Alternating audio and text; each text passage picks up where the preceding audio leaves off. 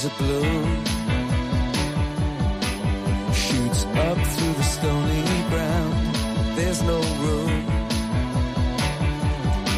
no space to rent in this town. You're out of luck. And the reason that you had to care, the traffic is stuck. And you're not moving anywhere.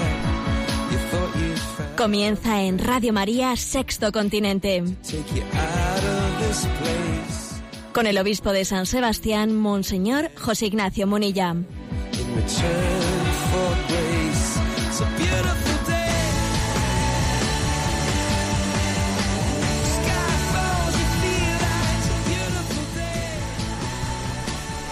Un cordial saludo a todos los oyentes de Radio María. Un día más, con la gracia del Señor, nos disponemos a realizar este programa llamado Sexto Continente, que lunes y viernes realizamos en directo de 8 a 9 de la mañana, en hora peninsular, una hora antes en las Islas Canarias.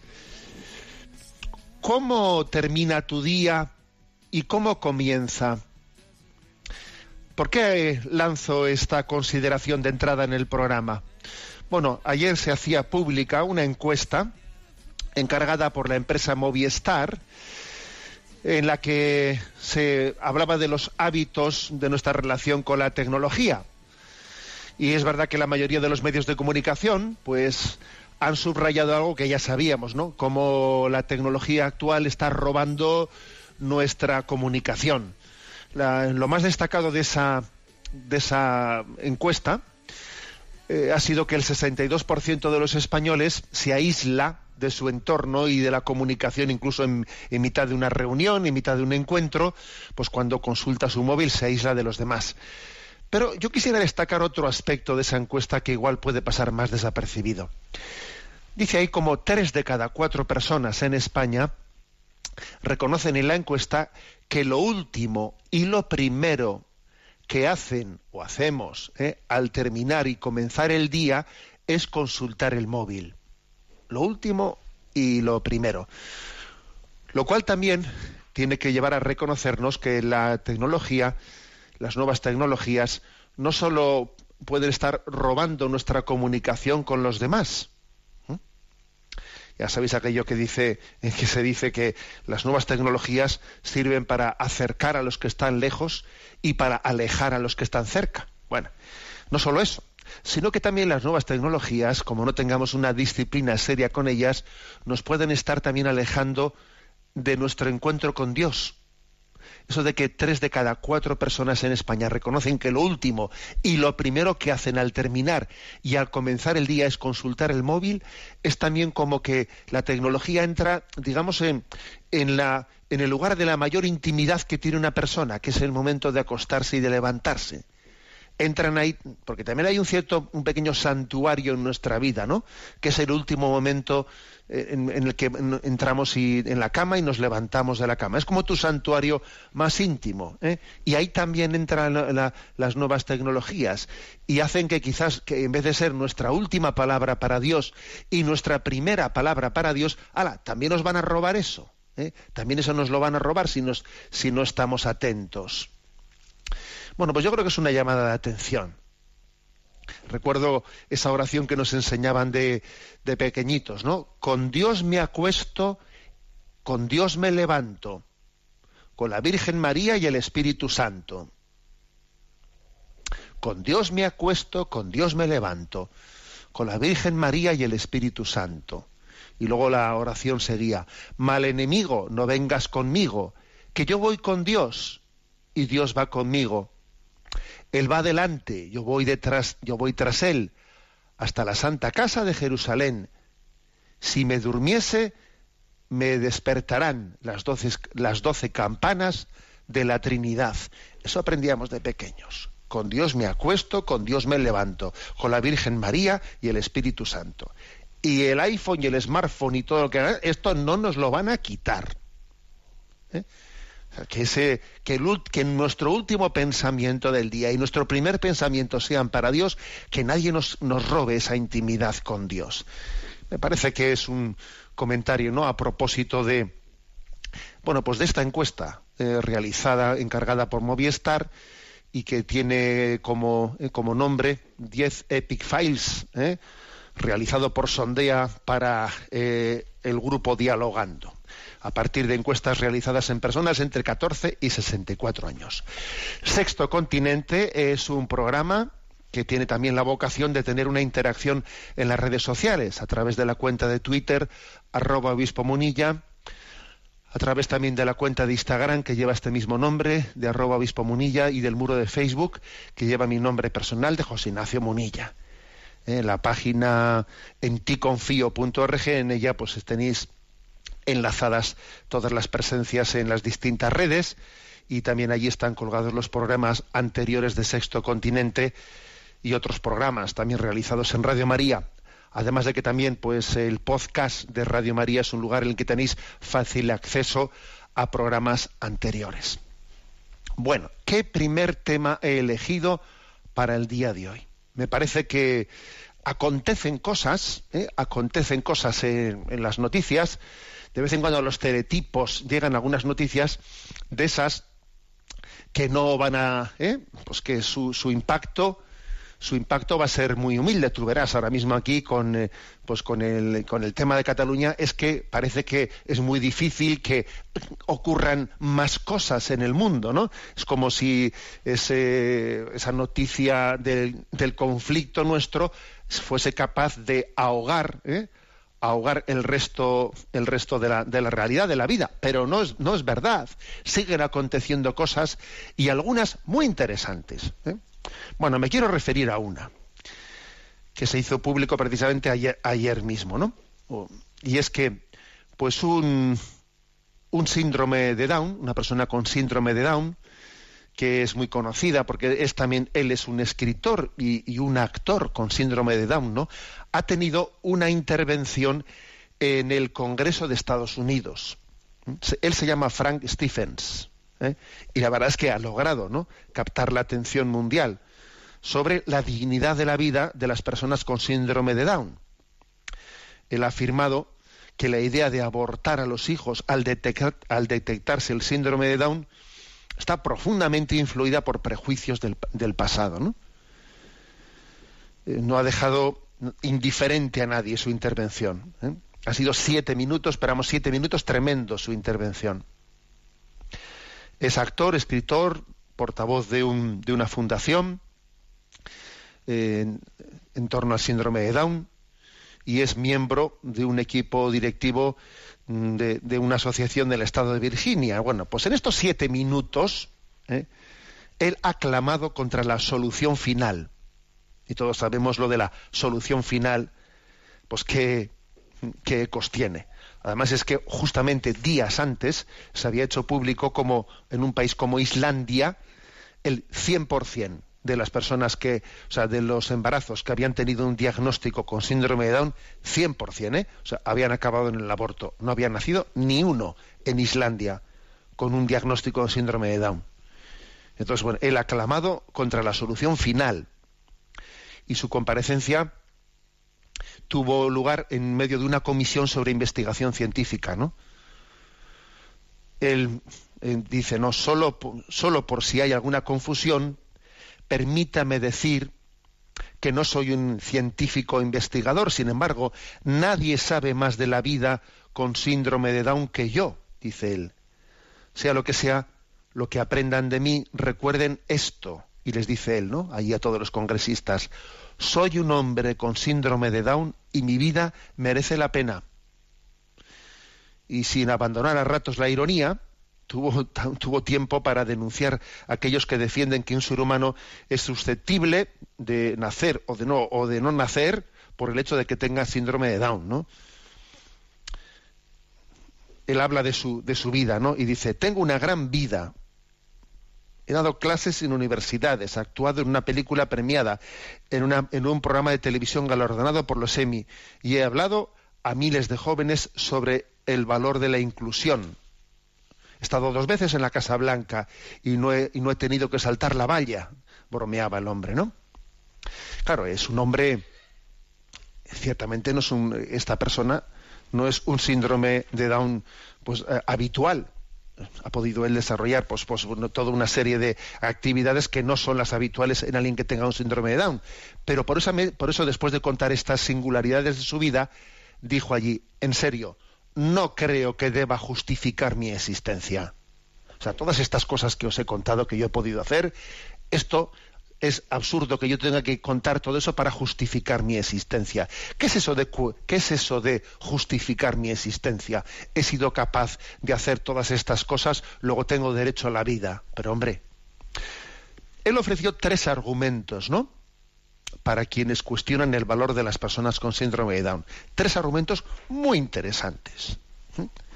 El primero, y, voy a reconocer que para mí era totalmente desconocido esto. Dice, somos un regalo médico a la sociedad, un plan para la investigación médica sobre el cáncer, Alzheimer y trastornos del sistema inmunitario. Resulta, fíjate tú, que en este momento, pues el estudio del cromosoma del síndrome de Down, etcétera, se ha convertido pues en una, eh, en una oportunidad, en una especie de nuevo campo abierto para que a través de él eh, se investigue sobre el cáncer, el Alzheimer y los trastornos del, sistema inmunitario. O sea, nadie hubiese pensado eso, como el estudio, el estudio de ese gen, de ese cromosoma, en él se ha abierto un campo para la investigación de otros aspectos, ¿no? Entonces él dice, ojo, somos un regalo médico a la sociedad. Ciertamente no será ese ¿eh? Eh, la primera razón por la que ellos tengan, una dignidad y un derecho a la vida, pero ahí lo deja, ¿no? Entre las tres razones. Segunda, el grado de felicidad de los Down. Stephens recoge el resultado de un estudio de la Universidad de Harvard, y allí lo ha, lo ha, comentado públicamente, que demuestra cómo las personas con síndrome de Down, sus padres y hermanos, perciben su vida con un grado de felicidad mucho mayor que la media de la sociedad. Hay mucha mayor felicidad. Eh, pero esto es en un estudio sociológico, ¿eh? En un estudio sociológico hay un promedio de grado de felicidad muy superior en una familia que tiene un niño con síndrome de Down que en otra que no lo que, en el promedio de la sociedad. estos niños son un regalo ¿eh? de felicidad. Somos una fuente inusual y poderosa de felicidad, dice él. Y sin duda la felicidad sabemos que hoy en día es valorada, ¿no? ¿Por qué? Porque, bueno, pues, porque vamos a decir, ¿no? Que cuando un síndrome de Down llega al mundo, pues son, son unos niños que solo dan una mala noticia en su vida. La primera. El resto son todos buenas. ¿Mm? La única mala noticia es la primera. El niño viene con síndrome de Down qué trastorno, qué, qué, golpe para la familia. Bueno, a partir de ahí todas son buenas noticias, ¿eh? Es curioso esto. ¿eh? Eh, ayer mandaba yo eh, un mensaje ¿no? a las redes sociales comentando esta noticia y el texto ¿no? que añadí pues al, al, comentario de la noticia fue este, ¿no? ¿Cuántas cosas perdemos por miedo a perder? ¿Cuántos tesoros perdemos por miedo a perder? ¿Qué es eso por miedo a perder? Pues por miedo, claro, a perder mi seguridad, a perder mis planes. Esto es algo que me, me rompe totalmente los esquemas. Tengo miedo a perder mi seguridad, mi estatus, mi, mi, mi. Pero por miedo a perder pierdo muchas cosas, ¿sabes? Pierdes la posibilidad de, ampliar el horizonte de tu vida, pierdes una gran educación de amar a fondo perdido. Amar a fondo perdido es una gran lección que los niños de síndromes de Down ¿no? pues nos están dando. O sea, es decir, la, la segunda, el segundo aspecto, ¿no? que este, que este hombre, eh, Fran Stevens, ¿no? pues allí presentó en el Congreso de Estados Unidos para hablar de la dignidad de la vida de los Down fue esta a ver, que es que detrás de, un niño con síndrome de Down viene un mensaje de, felicidad, un don para la felicidad. Y a veces podemos, por miedo a perder, por miedo a perder tus planes, pierdes ese don de la felicidad. Y el tercer argumento esgrimido por él, ¿no? o sea, tres argumentos esgrimió, ¿no? Pues para hablar de, la dignidad de las personas. El primero, somos un regalo médico a la sociedad. Segundo, el grado de felicidad, ¿no? Que de los Down. El tercero, el tercer argumento esgrimido eh, para los que cuestionan, ¿no? El valor y la dignidad de la vida eh, con síndrome de Down es que su existencia sirve de testigo, de termómetro, de alerta. Dijo en la siguiente frase que a mí me ha impresionado mucho somos el canario en la mina de carbón. Le damos al mundo la oportunidad de pensar sobre la ética de elegir qué humanos merecen una oportunidad de vivir. Explica. Somos el canario en la mina del carbón. Fíjate tú a este hombre. O sea, ¿qué, ¿qué, frase se le ocurrió decir allí? ¿Qué es eso del canario en la mina del carbón? Sabéis que pues tradicionalmente, ¿no? En esas minas del carbón en las que había un riesgo grande de fuga de, pues de gases que si el grisú, etcétera, que son gases que, no, huelen y el ser humano, ¿no? los, los mineros allí abajo, pues pueden estar siendo envenenados sin darse cuenta porque ese, ese gas que sale, ¿no? que va brotando, no lo perciben y entonces poco a poco se, se, van, ¿eh? se van envenenando y, pierden el sentido. Para luchar contra esas emanaciones del grisú y ese tipo de, de, gases ¿no?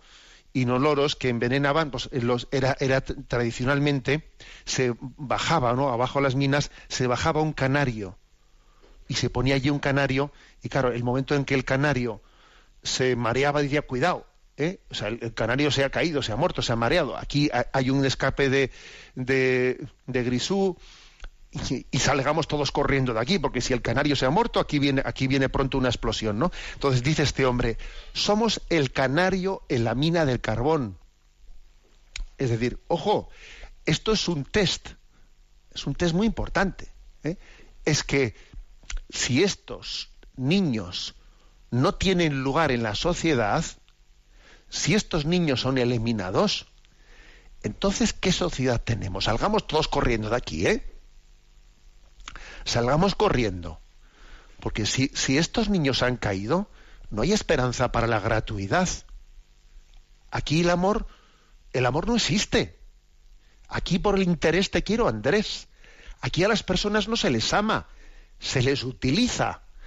Salgamos corriendo, que esta mina está a punto de estallar. ¿Eh? A mí me ha parecido impresionante ¿eh? esta expresión. Somos el canario en la mina de carbón. Le damos al mundo la oportunidad de pensar sobre la ética de elegir qué humanos merecen una oportunidad para vivir. Y ¿eh? pues este hombre, Frank Stephens, en este gran testimonio de siete minutos, han sido siete minutos de oro, reclamó que no se siguiese el ejemplo de Islandia o de Dinamarca, en los que, como os he comentado antes, se ha dado recientemente el dato escalofriante de que el 100% ¿eh? de las personas a las que se les ha detectado síndrome de Down, pues en, el desarrollo intrauterino, pues se les ha aplicado el aborto. ¿eh? Una intervención muy potente la de este hombre, que está enmarcada, está enmarcada dentro de una campaña que existe en Estados Unidos para dignificar los síndromes de Down. Es curioso que Estados Unidos fue eh, la punta de lanza mundial en la introducción del aborto. Y ahora también pues, está siendo pues, casi la punta de lanza en la recuperación contra el aborto. Eh, es el lugar en el que el movimiento pro vida es más activo de todo el mundo, ¿no? Y bueno, y hay que decir que el actual presidente de Estados Unidos, ¿no? Donald Trump, pues que, todos sabemos, pues eh, que pues que es un rompetechos, con perdón de la expresión, y que y que tiene muchísimas torpezas, torpezas bastante patentes, ¿no? Y además también que los medios de comunicación también eh, pues las subrayan especialmente, pero vamos, es que él también también se las se las trae, ¿no? Pues un hombre con tantas torpezas pues al mismo tiempo, porque estamos llenos de contradicciones, pues mantiene, ¿eh? mantiene eh, pues una, una, apuesta por la defensa de la vida en el seno, de, el seno materno, pues muy interesante, ¿eh? muy interesante. Y hay que decir que en este momento, por ejemplo, hay en, en uno de los estados de Estados Unidos, en Hoyo, en concreto, ¿no? En, pues hay una, una iniciativa en la Cámara del Senado y en la Cámara de los Representantes de este Estado, de Estados Unidos, para, para prohibir el aborto hacia los síndromes de Down. No sería el primero de los estados, porque también Arizona, Kansas y Oklahoma han prohibido, han conseguido prohibir ya el aborto dirigido a, a los síndromes de Down. ¿eh? O sea, se, se, va poco a poco avanzando en los estados, en los distintos estados, estados aunque todavía ¿eh? la mayoría sí lo permiten, se va, a, eh, se va prohibiendo el aborto eugenésico. ¿eh? Eugenésico, eso de que porque tú, ¿eh? porque tú eres Down, tú no puedes nacer. Se va prohibiendo. O sea, la, la, la batalla pro vida en Estados Unidos es una batalla que se va dando por sectores, ¿eh? por sectores.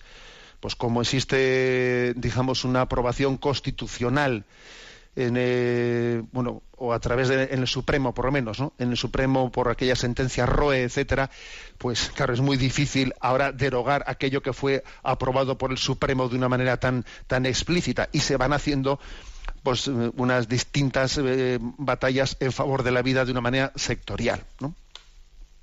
Pero sí, también hay que decir que, que es una esperanza el que se esté luchando ¿no? contra el aborto en distintos, ¿no? en distintos eh, estados. Y hay más de ocho estados ¿eh? en, Estados Unidos que, luchan contra el aborto eugenésico. En resumen, pues que, tenemos que dar gracias a Dios por el hecho de que en medio de este mundo pues haya venido alguien, una persona con síndrome de Down, haya hablado al mundo y haya sacudido las conciencias de, de, esta manera. Yo me quedo con esa frase, ¿no? Tan gráfica y emblemática que dijo él en el Congreso de Estados Unidos que somos el canario en la mina de carbón. Y claro, cuando estamos abajo allí y vemos que el canario muere, prepárate porque se está preparando aquí una explosión de la que no vamos a salir uno vivo, ¿eh? Lo del canario es un pequeño es un pequeño adelanto. Eso somos el canario en la mina del carbón. Me recuerda me recuerda lo que dijo Jesús, ¿no? Cuando iba camino del Calvario y se encontró con aquellas mujeres de Jerusalén y les dijo, no lloréis por mí, llorad por vosotras. Porque si en el leño verde se hace esto, en el leño seco, ¿qué no se hará? ¿Eh? es, una, es una llamada. Somos el canario en la mina del carbón. Bueno, vamos a escuchar estas letanías de agradecimiento, que son un agradecimiento por tantas cosas que tenemos que darle eh, a Dios, ¿no? Por el don de la vida, por el don de la vida de los más débiles. Letanías de agradecimiento. Gracias, Señor, por tus misericordias, que me cercan en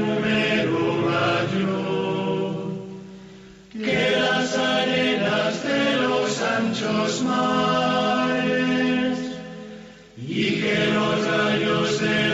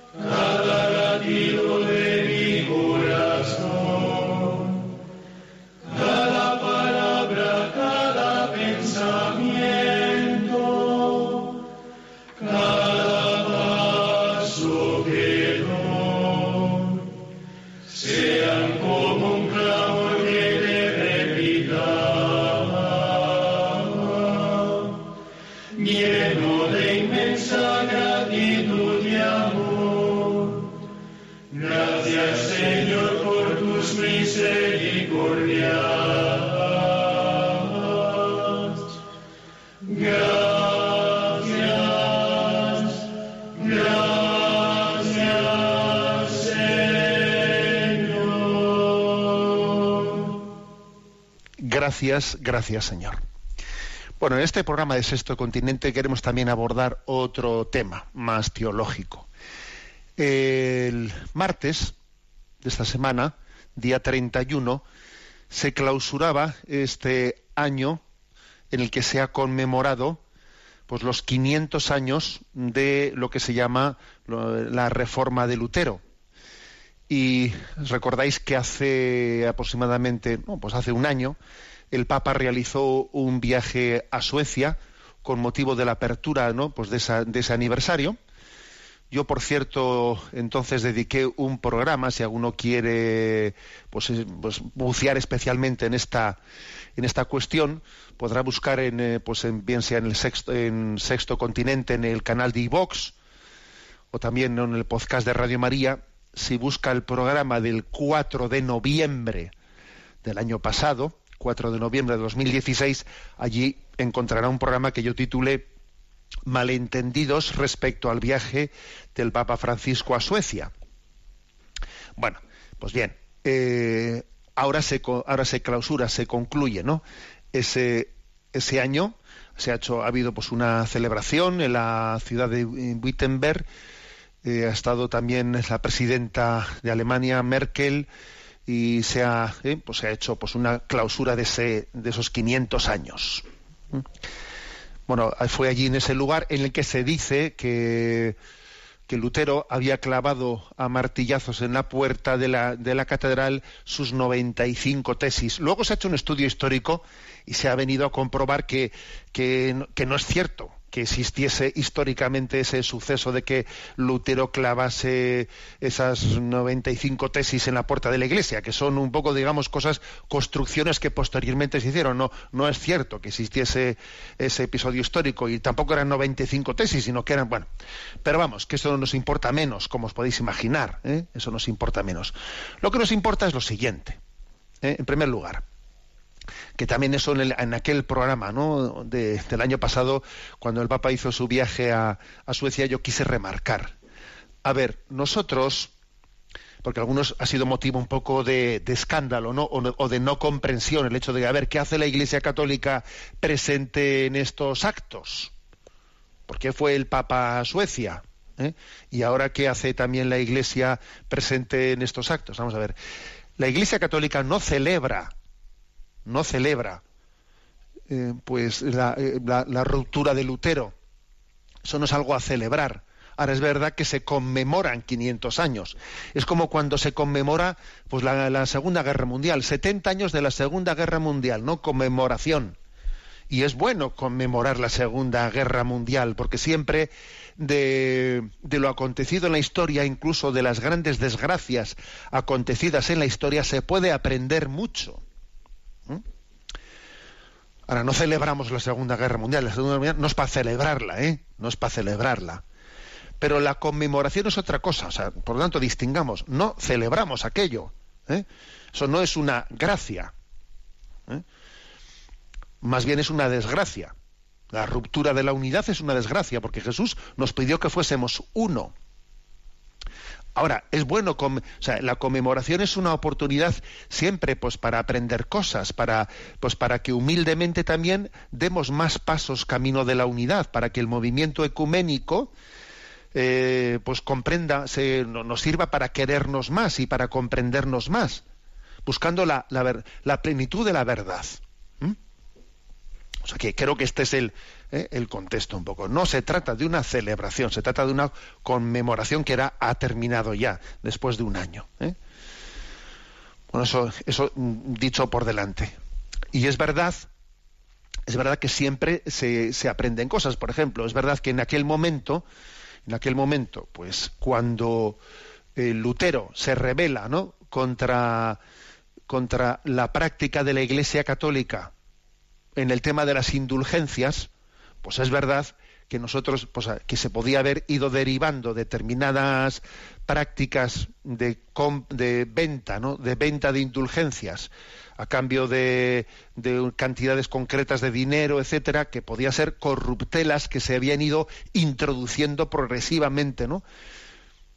Ahora, claro, la reacción de Lutero de cómo luchar contra esas corruptelas no es la reacción de un santo, porque los santos, cuando ven ¿eh? alguna corruptela en la, Iglesia Católica, lo que hacen es reformar y volver y volver a su autenticidad, ¿no?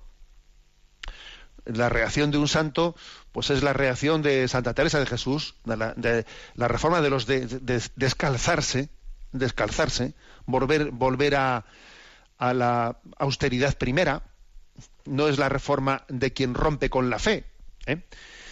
Por ejemplo, ¿no? Pues, eh, un, ejemplo concreto, un ejemplo concreto de cuál es el buen espíritu y mal espíritu a la hora de reaccionar frente a las deformaciones es, por ejemplo, pues eso. ¿eh? Ayer teníamos el Día de Todos los Difuntos y anteayer el Día de Todos los Santos.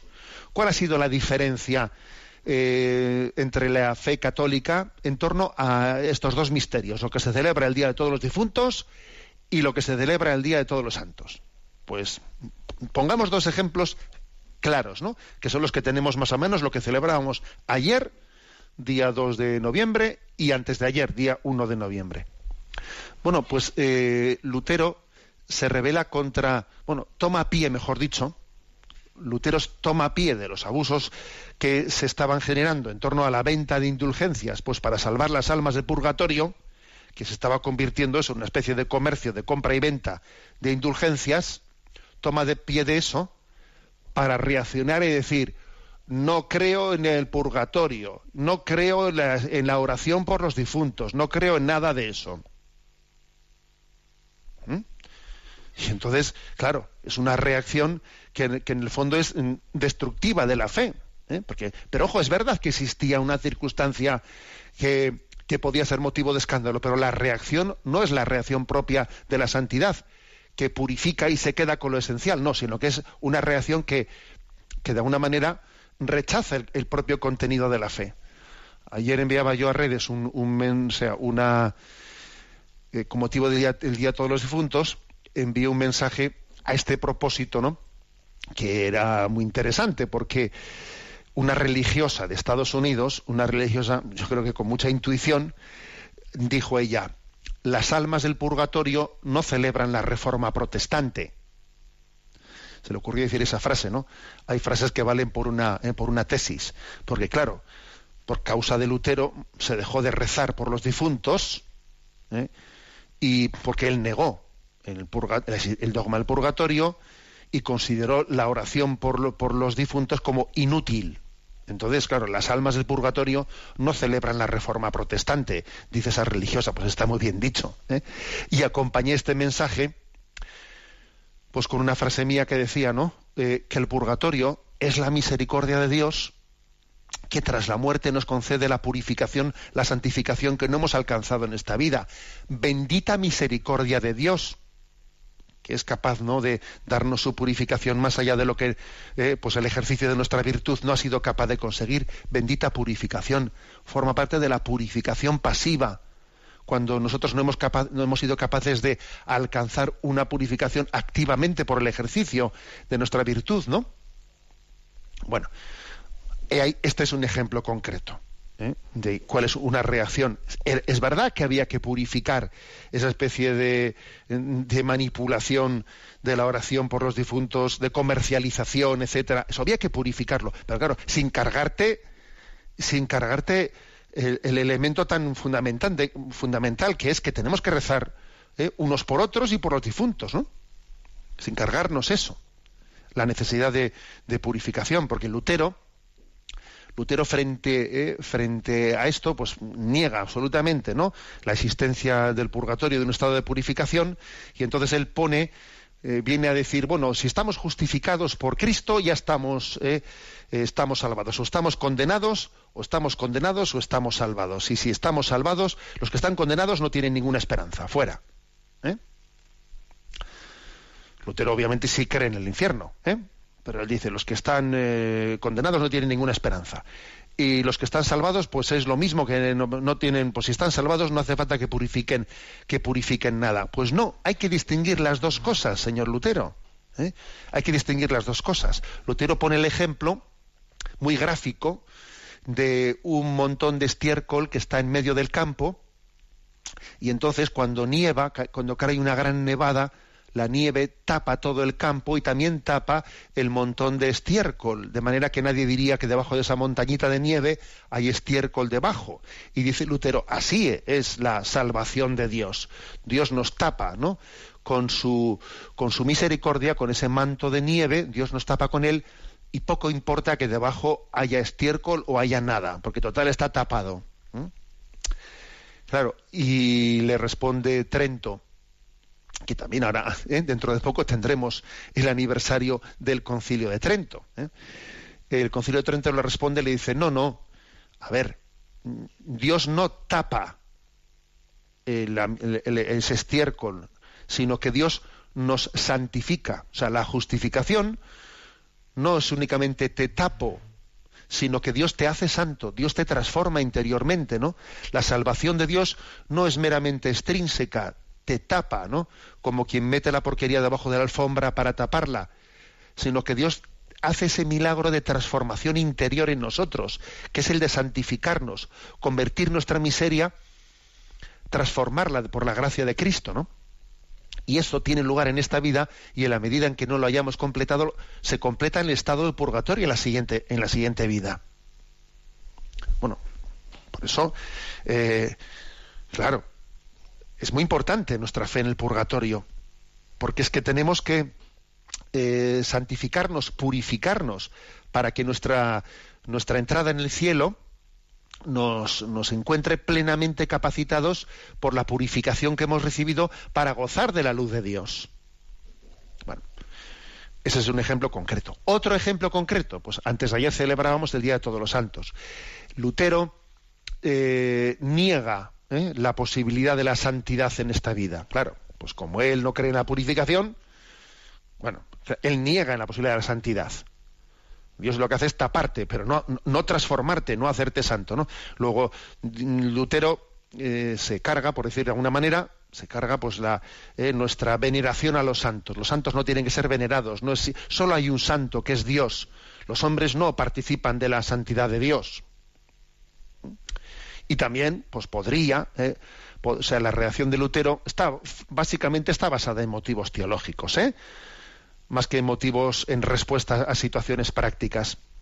Pero es verdad que podría, ¿eh? podría haber acontecido que a veces la veneración a los santos se haya confundido con la adoración que solo tenemos que darle a Dios.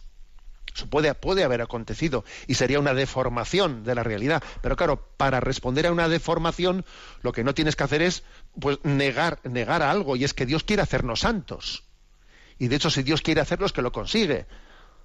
Nos da el don de la santidad, ¿no? Participada suya. Y tenemos muy claro que los santos eh, no brillan con luz propia, sino que brillan con una luz reflejada de la santidad de Dios.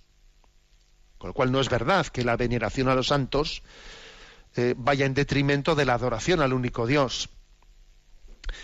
Y tenemos muy claro que la santidad de los santos no hace sombra a la santidad de Dios. Todo lo contrario, crece a la sombra de la santidad de Dios. Solo Dios es santo y nosotros somos santos por participación, por participación, pero no por nosotros mismos, ¿no? Por nosotros mismos. Y, envié el, el, siguiente mensaje a las redes sociales en ese Día de Todos los Santos, ¿no? El mensaje era, las huellas de los santos, las huellas que los santos dejan en la historia, son muy superiores al número de su zapato, porque son huellas de Dios. Eso lo tenemos muy claro, ¿no? Bueno, en definitiva, he puesto dos ejemplos concretos de, cómo Lutero rompió con la fe, la fe cristiana en la oración por los difuntos y cómo, sin embargo, eh, pues el hecho de que hubiese existido algunos abusos en el tema de las indulgencias, etcétera, no era motivo para romper con esa fe, sino que lo que hay que hacer es purificar esos abusos o como también, pues también el segundo ejemplo que he puesto es el de todos los santos, como Lutero critica ¿eh? de alguna manera los abusos que pueda haber de, confundir la veneración de los santos con la adoración, pero que lo que hay que hacer es purificar los abusos, no, no, no, no, no negar el don de la santidad que, que Jesucristo quiere hacernos a todos nosotros, ¿no? Bueno. Pero vamos, en definitiva, se ha concluido ¿eh? este año de 500, es la conmemoración del quinto centenario de la llamada Reforma Protestante, y obviamente, a ver, a nosotros lo que nos importa, lo que nos importa es seguir, seguir adelante en el camino, en el camino de la unión, de la unidad de los cristianos, seguir orando por la unidad, porque Jesús nos dijo que rezásemos para que todos fuésemos uno. Eso es lo que nos importa, ¿no? Eh, superando que obviamente, obviamente no, aquí puede haber dos errores. Siempre hay que estar atento, ¿no? Hacia las, hacia las tentaciones, ¿no?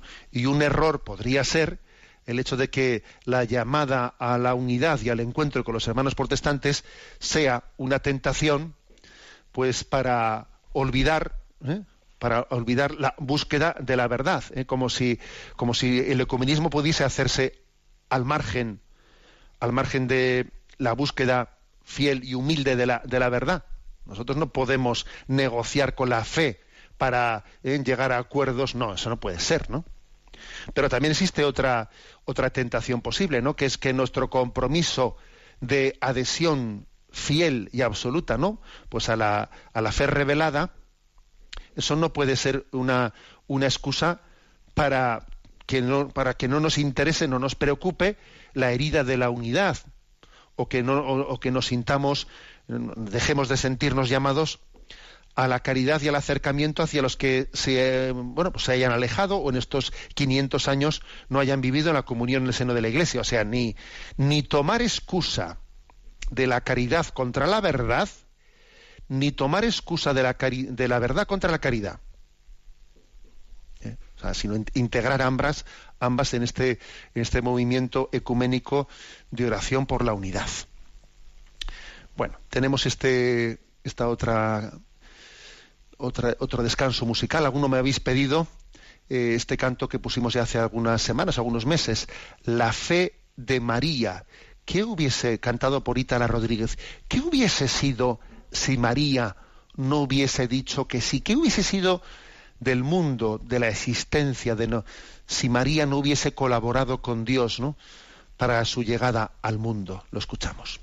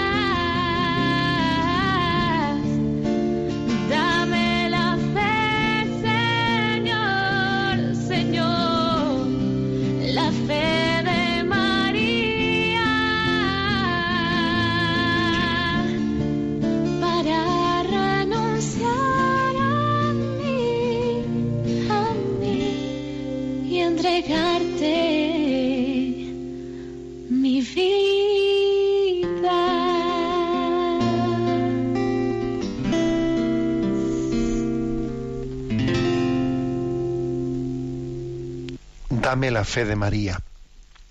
En este programa de Sexto Continente queremos concluir, vamos a concluir haciendo el comentario del DOCAT. Sabéis que cada programa en Sexto Continente reservamos unos pocos minutos para ir comentando un puntito del DOCAT, que luego tenéis todos ellos, están colgados dentro de esa página en ticonfio.org, eh, pues allí encontraréis también el canal de iVox, eh, y el canal de iVox, allí está, hay una, una sección para los puntos del DOCAT que aquí comentamos.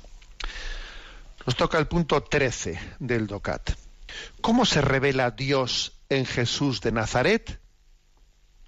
Y responde, con Jesucristo, la autorrevelación de Dios llega a su punto culminante.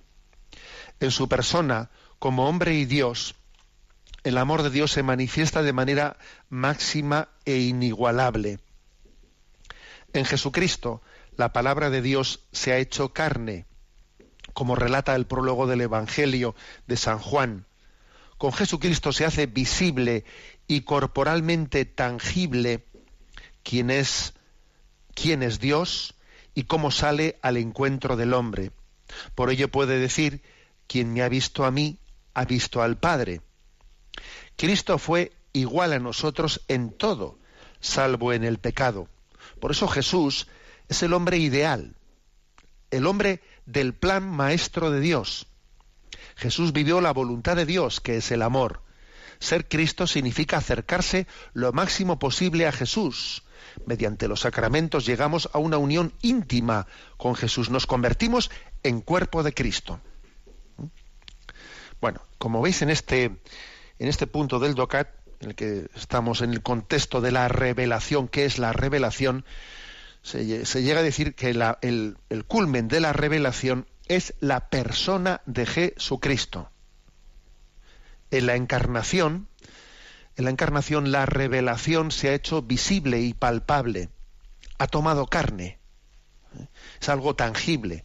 O sea, Dios puede ser visto, Dios puede ser escuchado, el que es inefable, el que no puede ser alcanzado por los hombres, sin embargo, Él ha entrado en nuestra capacidad de comprensión, se ha hecho interlocutor nuestro por la, por la encarnación.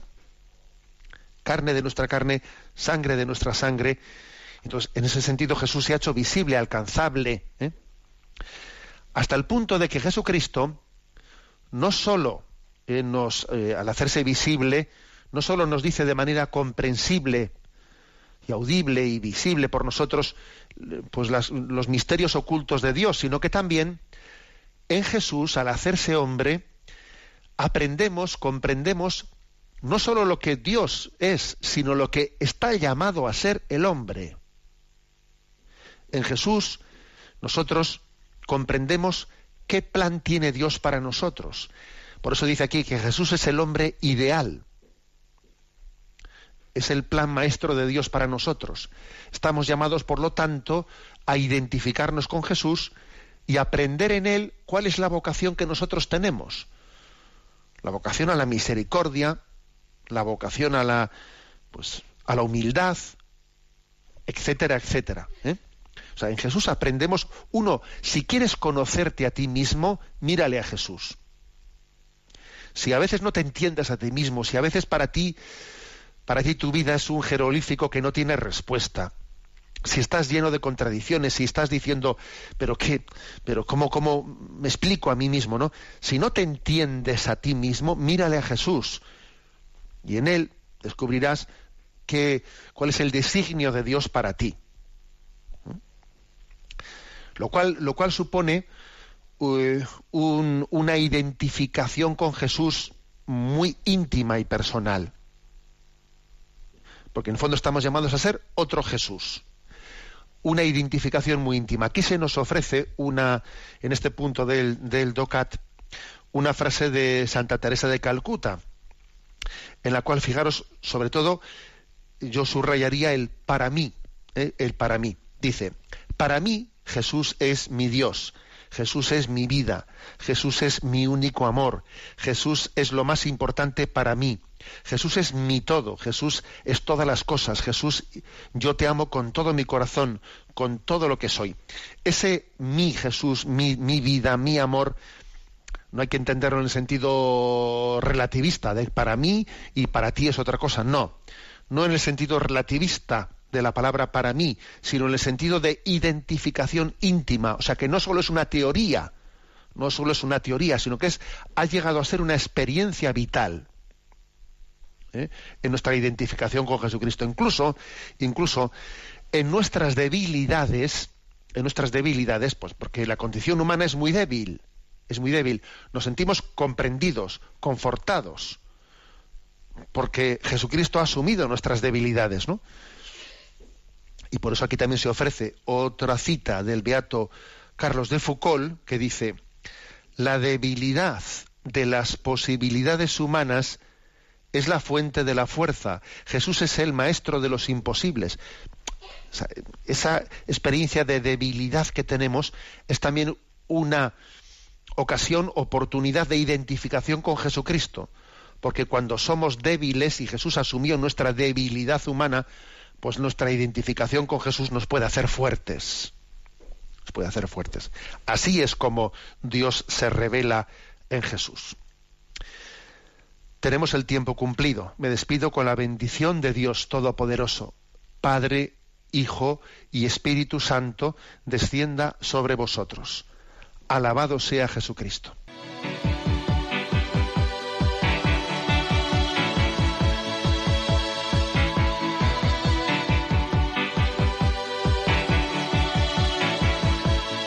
Is a balloon, shoots up through the stony ground. There's no room,